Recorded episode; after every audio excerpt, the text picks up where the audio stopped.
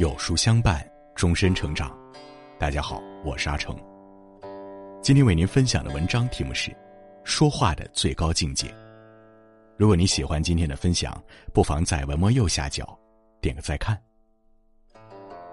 石油大王洛克菲勒说过一句话：“假如沟通是一样商品，我愿意付出比任何事物都高昂的价格来购买。”不会沟通的人，总是在无形中为自己筑起一道道围墙，而一张会说话的嘴，往往让我们在生活中好运连连，如鱼得水。说话是本能，但会说话却是需要不断学习的必修课。真正会说话的人都懂得掌握开口的态度，把握言语的分寸。一，坏话好说。《史记》里记载了一个故事。楚庄王有一匹爱马因病而死，为了悼念，他决定以大夫之礼将马下葬。此举遭到朝臣强烈反对，认为与礼不合。许多大臣以死相谏，但楚庄王仍坚持自己的想法。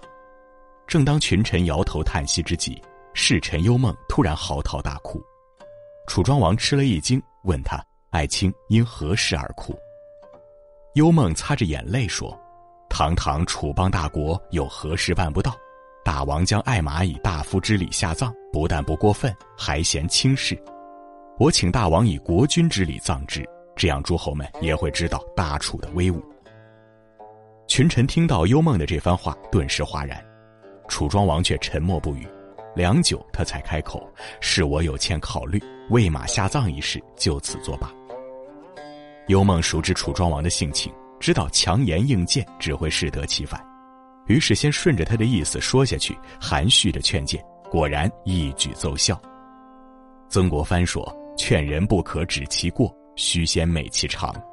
人喜则语言易入，怒则语言难入。与人沟通的时候，若措辞太过直截了当，容易招致对方的反感，甚至引发争论与冲突。相反，把话说得婉转一些，对方心情愉悦。”也就更容易听得进去意见。那些让人不舒服的话，不妨委婉含蓄的说出口，让别人感到舒服，也使自己能游刃有余，事半功倍。二，狠话柔说。美国心理学家马歇尔说：“也许我们并不认为自己的谈话方式是暴力的，但语言确实常常引发自己和他人的痛苦。”网友江东流分享过自己幼时上学的经历。小时候，父亲对他管教非常严格，教育方式也简单粗暴。考试不及格或是不小心犯了错，对他就是一通臭骂。再不及格，我绝不轻饶你。下次再敢这么干，你就滚出去吧。每当被父亲批得体无完肤时，他就特别羡慕邻居小杰。小杰的成绩也不稳定，但即使考得再差，他爸爸火气再大，总能压住。他常说的是：“你让爸爸不止一次失望了。”下次可要好好努力。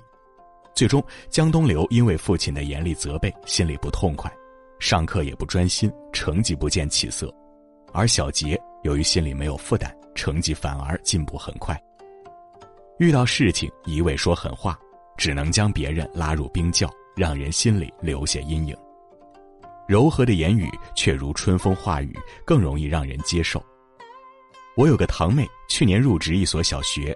由于刚到新环境不太适应，他在一次展示课中评分很低。课后，他被叫到校长办公室，原本做好了挨批的准备，没想到校长只说了这么一句话：“小李老师，目前看来，家长把孩子放在你的班上，可能不太放心，你得尽快做出改变。”校长温和的劝勉不仅让堂妹松了口气，也使她真正卸下包袱，专心改进。不久便夺得了第二次考评头名。荀子说：“伤人之言深于矛戟，与人善言暖于布帛。疾言厉色，言辞中夹枪带棒，往往给人造成难以愈合的伤口；而温言细语却能以柔克刚，融化人与人之间的冰山。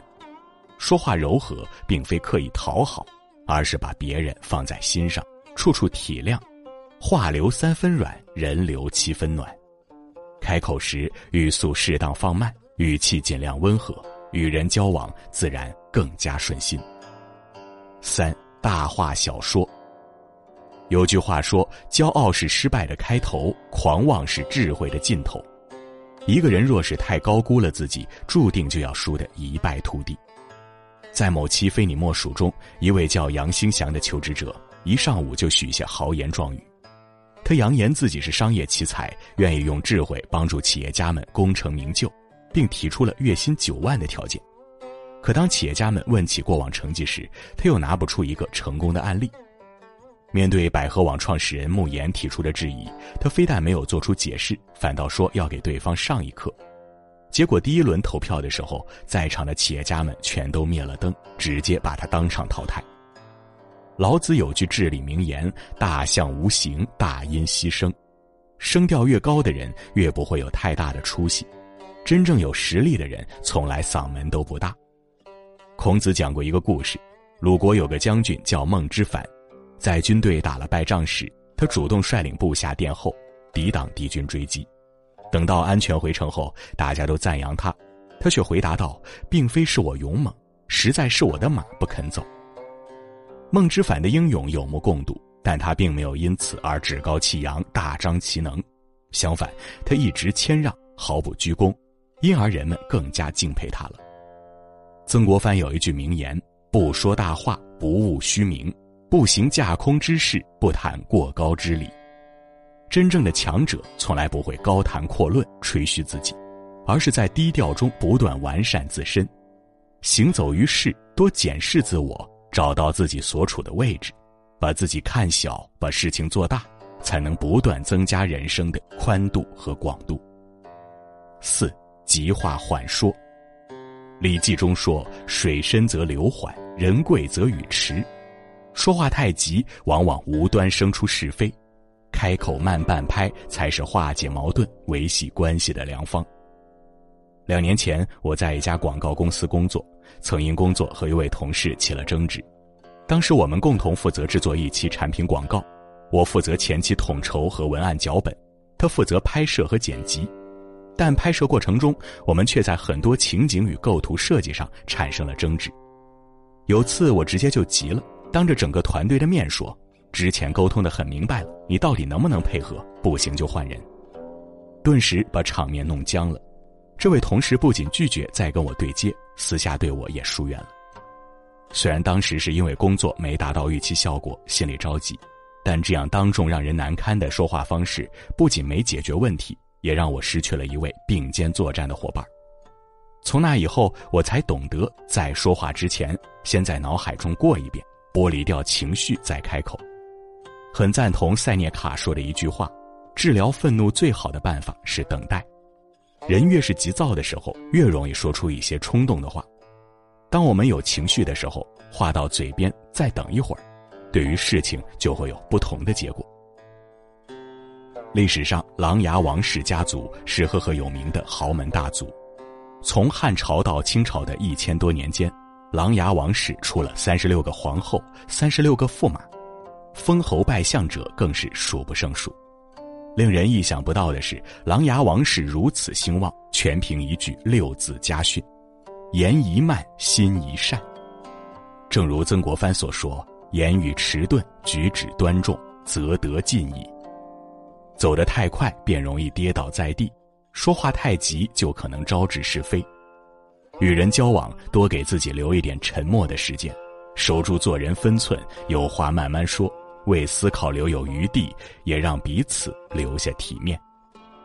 作家王蒙曾说：“一个人有没有水平，主要表现在说话上。说出口的言语不是简单的汉字组合，而是一个人内心情感和为人境界的流露。做一个会说话的人，不光用嘴，更要用心。说的多不如说的对。”说的对，不如说的好。点个再看，好好说话，温暖他人，也成就自己。